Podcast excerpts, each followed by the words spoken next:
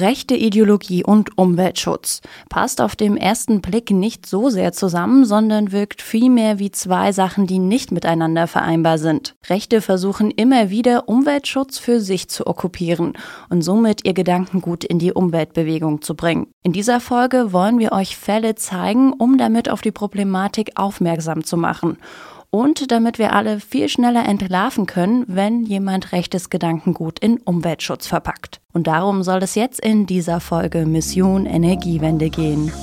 Mission Energiewende, der Detektor FM Podcast zum Klimawandel und neuen Energielösungen. Eine Kooperation mit dem Ökostromanbieter Lichtblick. Mein Name ist Sophie Rauch und ich habe mir für diese Woche eigentlich vorgenommen, über Rassismus in den Klimabewegungen zu reden. Dann habe ich mich aber mit Max unterhalten und er hat mir von Neurechten erzählt, die sich der Umweltschutzbewegung annehmen, um ihre Ideologien unterzubringen. Da habe ich angebissen und das andere Thema erstmal in der Themenplanung vermerkt, zumal ich als weiße Person nicht über rassistische Erfahrung sprechen wollte und mir irgendwie eine passende Interviewpartnerin oder ein passender Interviewpartner gefehlt hat. Ich wollte auch irgendwie mehr über die rechten Umweltbewegungen erfahren, vor allem auch, um solche Ideologien besser zu erkennen und um euch dafür zu sensibilisieren. Dafür sitzt mir jetzt der eben genannte Max gegenüber.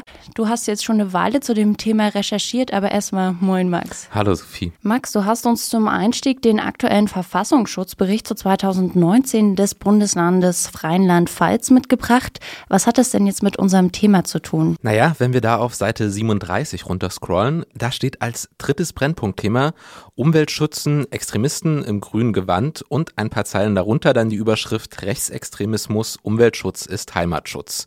Ja, und dort beschreibt der Verfassungsschutzbericht unter anderem, dass RechtsextremistInnen Umwelt als angestammten Lebensraum des Volkes wahrnehmen, dass Umweltschutz als sogenannte Reinhaltung der Natur verstanden werden und deckungsgleich ist mit einer sogenannten Reinhaltung des Volkes. Also benennt der Verfassungsschutz in Rheinland-Pfalz den Naturschutz im Rechtsextremismus als Schwerpunktthema in seinem Bericht. Und das haben wir uns jetzt zum Anlass genommen, um zu schauen, wie die rechte Szene versucht, den Umweltschutz zu besetzen und ihn mit rassistischen Ideologien zu verdrehen. Auch damit ihr dann nach der Folge hoffentlich rechtes Gedankengut, das sich mit Naturschutzargumenten tarnt, leichter entlarven könnt.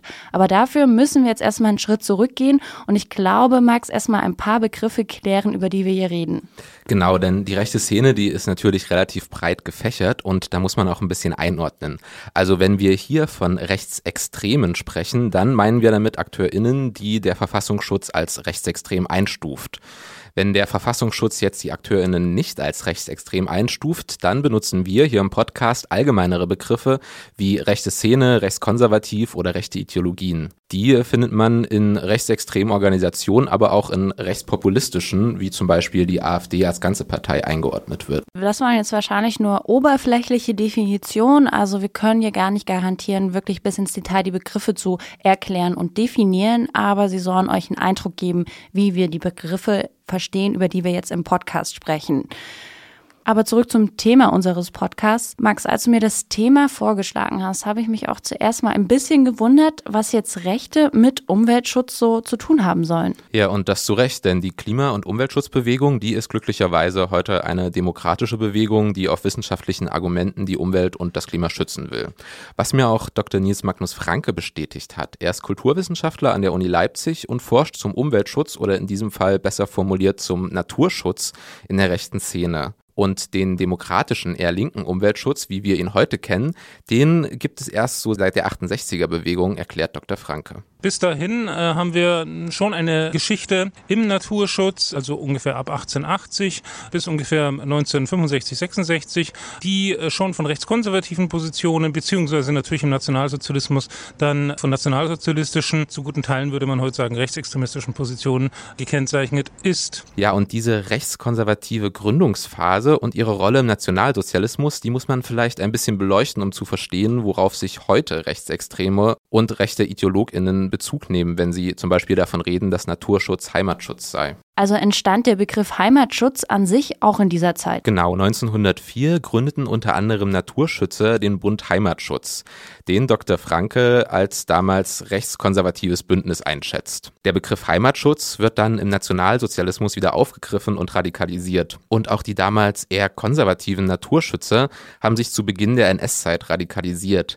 Diese Naturschützer wollte Hermann Göring für die NSDAP gewinnen und hat darum das Reichsnaturschutzgesetz von 1935 erlassen, sagt Dr. Franke. Und damit gehen alle wichtigen Funktionäre ein guter Teil der Naturschützer gehen zum nationalsozialistischen Staat über. Einige treten in die NSDAP ein. Äh, viele unterstützen allerdings äh, den NS-Staat. Und damit haben wir die Verbindung, auf die heute die Rechtsextremisten auch noch aktiv aufbauen. Naja, und im Nationalsozialismus wurden dann natürlich eigentliche Naturschutzziele in Nazi-Ideologien verdreht. Hm. Und zum Thema Natur- und Nazi-Ideologie, da fällt mir, glaube ich, als erstes Beispiel aus dem Geschichtsunterricht die Blut- und Bodenideologie ein, die ja den Menschen dann auch relativ fest in Verbindung mit der Natur gebracht hat. Ja, genau, da bist du ganz richtig. Ähm, diese Blut- und Bodenideologie, die baut auf einer Erzählung aus dem Römischen Reich auf, nachdem die Germanen durch ihr Leben in der rauen Natur angeblich körperlich besonders stark gewesen sein sollen.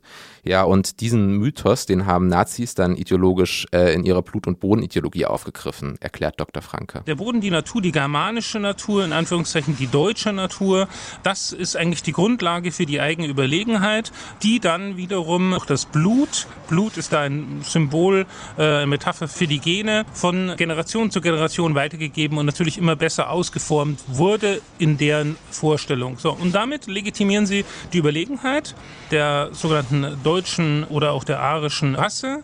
Und dieser Zusammenhang, der ist zumindest den heutigen Vordenkern der neuen Rechten völlig klar. Das sehen wir ganz klar an den Texten, die sie in dem Zusammenhang Natur- und Umweltschutz schreiben. Natürlich meistens etwas anders dargestellt. Der wird als Grundlage für das Engagement, für das eigene Engagement im Bereich Naturschutz genommen. Und hier sieht man auch nochmal, dass es den Nationalsozialisten da nicht wirklich um einen Schutz der Umwelt ging, sondern vor allem um den Schutz der sogenannten deutschen Natur, den sie mit ihrer menschenfeindlichen feindlichen Blut- und Bodenideologie dann verbinden konnten. Ja, und damit haben sie dann auch ihre Verbrechen wie Völker- und Massenmorde, die Shoah, dann gerechtfertigt. Ja, und furchtbarerweise nehmen darauf auch noch heutige DenkerInnen der rechten Szene Bezug, wenn sie von Naturschutz sprechen.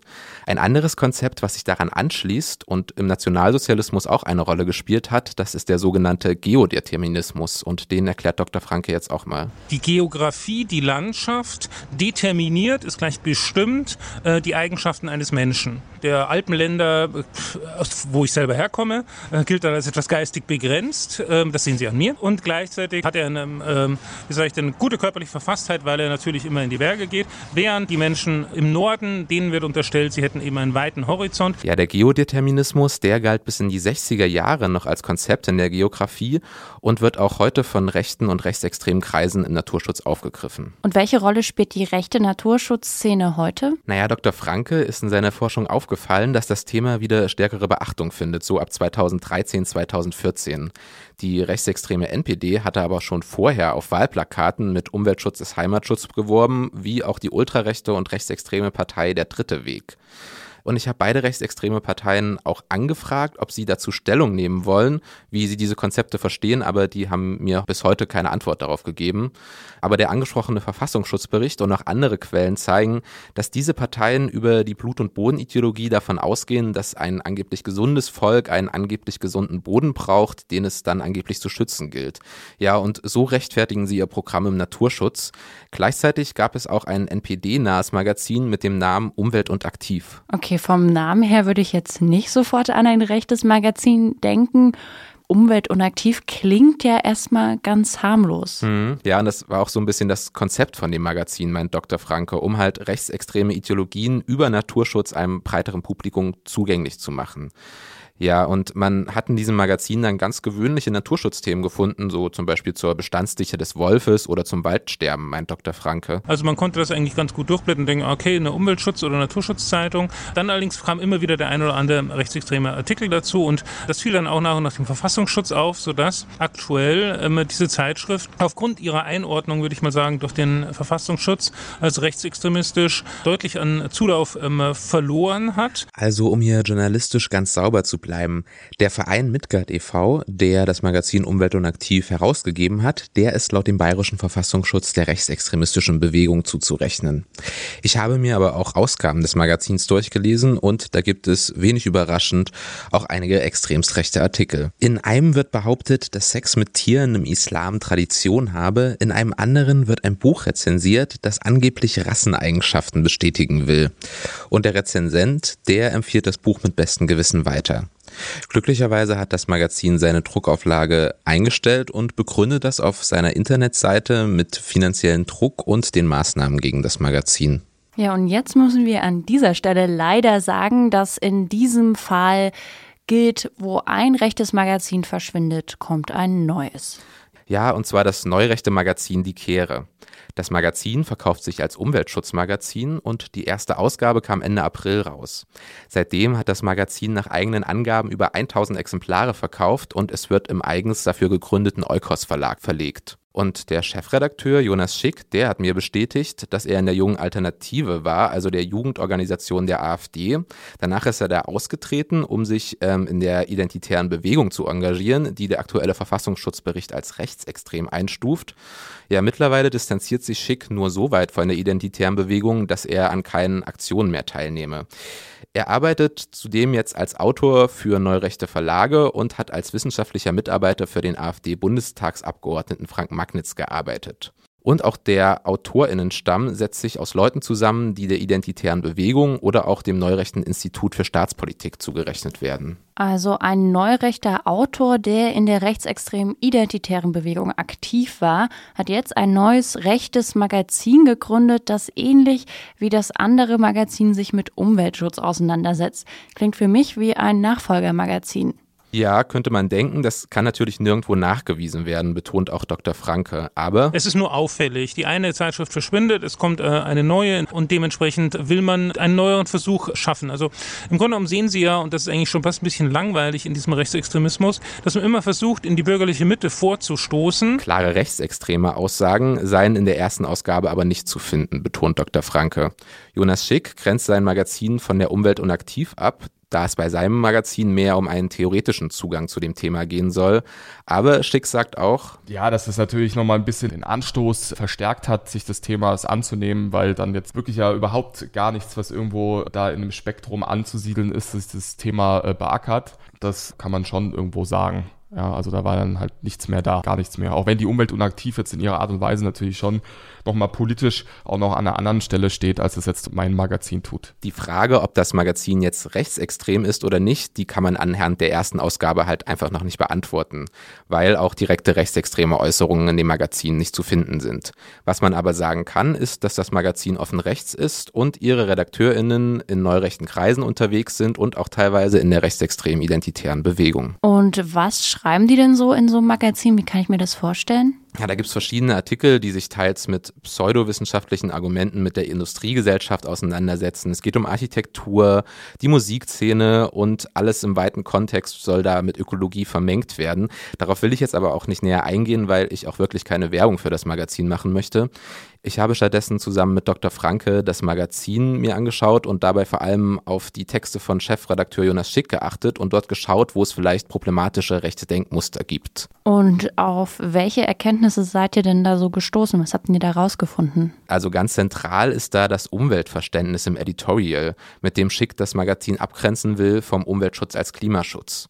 Da schreibt er, dass die Ökologie eine Lehre von der gesamten Umwelt sei, die auch Kulturlandschaften, Riten und Brauchtum mit einschließe. Ich habe jetzt Schick gefragt, wie für ihn diese Kulturlandschaften mit der Identität des deutschen Volkes zusammenhängen würden, und das hat er geantwortet. Ja, ich glaube, dass ähm, also dass man einfach in der Form dieser Kulturlandschaften, dass sich daraus bestimmte Kulturen ihren Ausdruck äh, geben. Ja, und dass natürlich darin Sie sagen das schon meiner Meinung nach richtig, auch die Identität äh, des deutschen Volkes ja auch herausbildet. Also weil, weil sich gewisse Brauchtümer daraus ergeben, weil man das Land in einer gewissen Art und Weise bestellt. Okay, ich merke schon, wohin das Ganze mit Kultur als Ökologie gehen soll. Das Gedankengut ist ja auch mehr zwischen den Zeilen versteckt. Ja, genau. Und auch Björn Höcke, der übrigens Jonas Schicks Zeitschrift aktiv beworben hat, der greift dieses Verständnis von Umwelt als Kultur oder Umwelt verknüpft mit Kultur auf, sagt Dr. Franke. Und in einem solchen Kultur-Umwelt-Konzept, da sieht Dr. Franke direkte Anknüpfungspunkte zu den nationalsozialistischen Theorien, die wir vorhin schon besprochen haben. Natur und Umwelt es sind mehr als nur ähm, Umwelt an sich, sondern es ist eine Mitwelt. Der Mensch ist wiederum äh, äußerst verbunden mit seiner äh, Umgebung, äh, mit der Umwelt, mit der Landschaft. Damit kann man auch wieder den Geodeterminismus wieder anschließen. Da kann man wiederum Blut und Boden anschließen. Das sagen die Autoren in der Form nicht. Aber es ist für denjenigen, der diese Denktraditionen kennt, sehr naheliegend, das sofort wieder anzuschließen. Schick sieht diesen Bezug in seinem Umweltkonzept natürlich nicht, aber er argumentiert mit diesem Umweltkonzept von Umwelt als Kultur gegen Migration.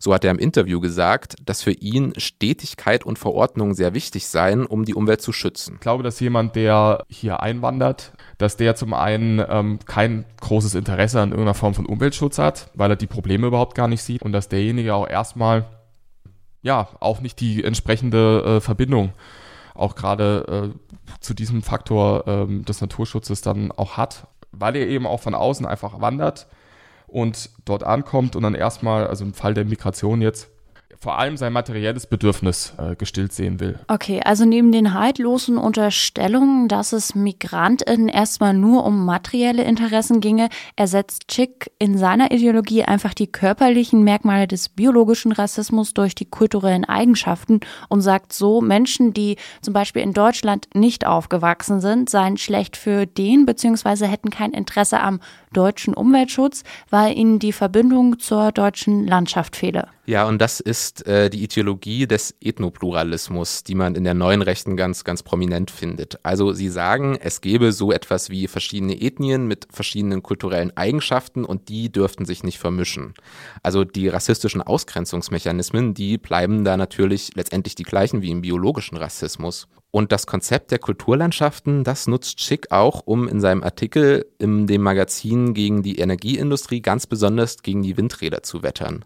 Ich kann mir das Argument quasi schon vor meinem inneren Auge vorstellen, nämlich wahrscheinlich, dass Windräder die Landschaft und die Umwelt verschandeln. Genau, nur ist hier die Rede von der Gestaltung der Landschaft durch den Menschen und dabei nennt Schick als Grundpfeiler seines Magazins die früheren Kulturarbeiten von Schulze-Naumburg.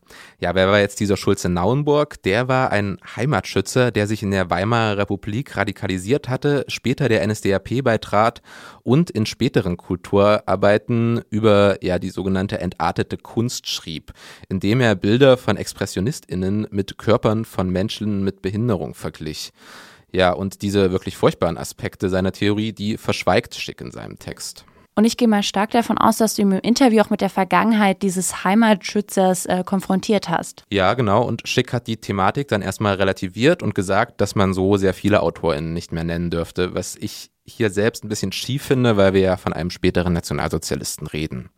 Aber das Frühwerk von Schulze-Naumburg sei für Schick Teil einer Geistestradition, auf die er sich berufe, was aber nicht meine, sagt seine Aussage, dass er die spätere Rassentheorie von Schulze-Naumburg gutheiße. Ja, und ansonsten bin ich auch einfach der Ansicht, dass ich dann den Leser da nicht immer irgendwie an, an die Hand nehmen muss. Ja, die müssen dann schon für sich selbst sehen, ob sie das jetzt dann problematisch finden oder nicht muss ich nicht immer zu jedem moralischen Zeigefinger auspacken und muss dann jeden darauf hinweisen, ja, der hat dann aber irgendwann das und sein und jenes gemacht und ist deswegen dann halt äh, ein verbrannter, böser Bube. Ja, und das, was Schick hier macht, ist aber auch recht typisch für neurechte DenkerInnen. Nämlich, was wir auch vorhin schon angesprochen haben, dass man das Gedankengut von Leuten, die sich später im Nationalsozialismus radikalisiert haben, heute wieder aufgreift, ohne diese geschichtlichen Hintergründe da einzuordnen und ihre rechtskonservativen Gedanken so rettet oder retten will zumindest. Weil solche Denker mit unserer heutigen Aufarbeitung vom Nationalsozialismus natürlich zu Recht keine Chance mehr hätten, irgendwie in einem gesellschaftlichen Diskurs teilzunehmen. Also ein neurechtes Umweltmagazin mit problematischen Konzepten, die rechten und rechtsextremen Ideologien genug Einfallstore bieten, dass es jetzt auf dem Markt ist. Ich glaube, wir haben ein bisschen besser verstanden, wie neurechte Ideologien Naturschutz begreifen und wo da Einfallstore für rassistische Motive sind. Jetzt ist es natürlich so, dass solche Magazine auch nicht nur in der rechten Blase gelesen werden sollen und auch allgemein Rechte versuchen, über Umweltschutz in die Mitte der Gesellschaft vorzudringen. Ja, und das legt zumindest eine aktuelle Studie nahe, die das Diverso-Institut herausgegeben hat. Die haben 92 Umweltverbände in ganz Deutschland gefragt, wie und ob sie in ihrer Arbeit mit Menschen mit rechten Ideologien in Kontakt gekommen sind. Und unter anderem berichten da einige Verbände von gezielten Kontaktversuchen bzw. Vernetzungsanfragen von Menschen mit rechten bis rechtsextremen Ideologien. Gut jeder achte Umweltverband hat solche Kontakt- und Kooperationsanfragen schon mal bekommen. Und äh, Max, wie kann ich mir solche gezielten Kontaktversuche vorstellen? Wie sehen die genau aus? Da habe ich auch Doktorin Christiane Katz gefragt. Sie ist Mitautorin der Studie und berichtet vor allem von subtilen Kontaktversuchen. Sowas wie eben auf Veranstaltungen kommt jemand her und sagt, Mensch, können wir nicht zusammenarbeiten? Wir haben doch irgendwie ähnliche Ziele. Und das Zweite sind so Sachen, Kontaktaufnahmen über Flyer oder über so Postings, dass man Sachen zugeschickt kriegt als Umweltverband, die ja, wenn man genauer durchguckt, so einen rechten ideologischen Slang haben oder eindeutig rechts sind. Äh, und das Dritte sind diese, die aber am seltensten sind, dass man feststellt, es gibt Mitglieder, engagiert im eigenen Verband, die rechtsideologisch oder völkisch argumentieren. Und da sagt Christiane Katz auch, dass das natürlich am schwierigsten ist, wenn sich ein lang verdientes Mitglied auf einmal rechtsideologisch äußert. Und bei den Kontaktversuchen geht es dann wahrscheinlich auch um ähnliche Themen, die wir gerade schon besprochen haben. Ja, zumindest haben wir hier wieder die Verdrehung mit rechten Ideologien. Ne? Also zum Beispiel sind Doktorin Katz Themen aufgefallen wie neue Pflanzenarten, die aus anderen Ländern kommen und jetzt hier bekämpft werden müssen, damit das heimische Ökosystem geschützt bleibt. Ja, und diese eigentlich naturwissenschaftlichen Themen, die würden jetzt rechte Ideologinnen dann auf das Thema Geflüchtete und Migration beziehen aber ähm, auch eine traditionelle Landwirtschaft würde Anknüpfungspunkte für rechte Ideologien bieten. Also dieses Zurück zu mit der Hand den Mutterboden und die Ackerkrume bearbeiten, zurück zu alten Techniken, zu einem anderen Umgang mit Pflanzen und Tieren.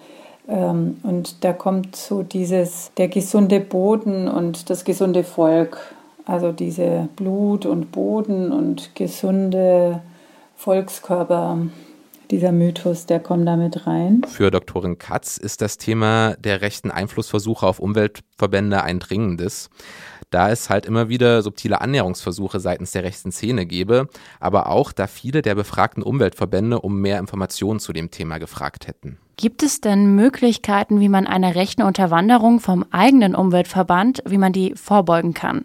Ja, da hat Doktorin Katz äh, zum einen gesagt, dass die Verbände auf einer Bundeskonferenz zum Beispiel von ihnen das Thema ansprechen könnten, da es dann auch so in die regionalen Verbandsebenen durchdringt.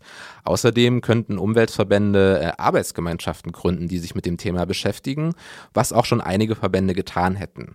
Oder halt auch Satzungsänderungen, die sich mit einer Klausel gegen Extremismus jeder Art richten. Das empfiehlt zum Beispiel Dr. Nils Franke und er hat aus seiner Forschung heraus auch eine Initiative gegründet. Wir nennen die Initiative Naturschutz gegen Rechtsextremismus, weil wir die Naturschützer in keinster Weise damit äh, in Verdacht bringen wollen, dass sie Rechtsextremisten seien. Ähm, diese äh, Arbeit machen wir ungefähr seit 2012 und es ist gelungen, eigentlich schon bundesweit, ähm, insbesondere die großen Verbände dazu zu sensibilisieren, dass da etwas auf sie zukommt, beziehungsweise natürlich darf man nicht nur sagen, wir haben hier die Rechtsextremistinnen und dort die Naturschützerinnen und ähm, wir haben sozusagen weiße und schwarze Ritter. Natürlich ähm, dringen auch entsprechende ähm, rechtsextremistische Positionen und auch rechtspopulistische äh, Positionen immer wieder auch in die Verbände vor. Der BUND zum Beispiel würde sehr strikt gegen rechte Positionen in den eigenen Reihen vorgehen. Und Max, zum Schluss möchte ich dich noch nach deiner Einschätzung zum Thema fragen, wie dringlich ist denn das Problem von rechtem Natur- und Heimatschutz?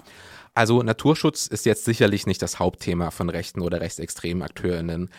Aber laut Dr. Nils Franke und auch Doktorin Christiane Katz und auch Jonas Schick, der das ja intern mitbekommt, gibt es ein größer werdendes Interesse in rechten und rechtsextremen Kreisen an dem Thema. Und wir haben ja auch darüber gesprochen, dass es da Versuche gibt, Einfluss auf Umweltschutzverbände zu nehmen und dass Naturschutz mit rechten Ideologien ja verdreht und besetzt wird. Und dass sich da gerade die neue Rechte relativ geschickt anstellt mit ihren Formulierungen, so dass halt vielleicht nicht auf den ersten Blick erkennbar ist, was sie eigentlich meinen und welche rechten Ideologien dahinter stecken.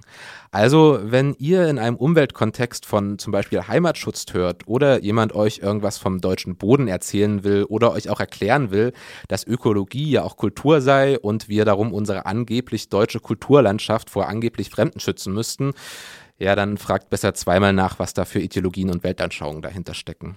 Und mit diesen Tipps sind wir auch erstmal am Ende dieser Folge Mission Energiewende angekommen. Dir, Max, vielen Dank, dass du dich mit diesem Thema auseinandergesetzt hast und uns für die Problematik sensibilisiert hast. Und danke euch auf jeden Fall fürs Dranbleiben und Zuhören. Und wenn ihr wollt, dann hören wir uns nächste Woche wieder. Und wir beide, Max, wir sehen uns ja dann nächste Woche auch wieder. Denn dann sprechen wir darüber, welche Auswirkungen das Klima auf unsere Gesundheit hat. Max, magst du uns vielleicht schon mal kurz verraten, was genau uns da dann nächste Woche erwartet. Ja, da schauen wir uns dann an, welche Krankheiten durch den Klimawandel in den kommenden Jahren stärker auftreten, gerade auch hier in Europa. Das reicht dann von häufigeren Herzinfarkten durch Hitzewellen oder auch Schadstoffen bis zu eigentlich tropischen Infektionskrankheiten, die es wahrscheinlich in den nächsten Jahren auch hier in Deutschland häufiger geben wird. Und wenn ihr die Folge nicht verpassen wollt, dann abonniert sehr gerne diesen Podcast, falls ihr es noch nicht gemacht habt. Und wenn ihr Themen habt, denen wir uns mal genauer widmen sollen, dann schreibt mir gerne eine Mail an klima detektor.fm.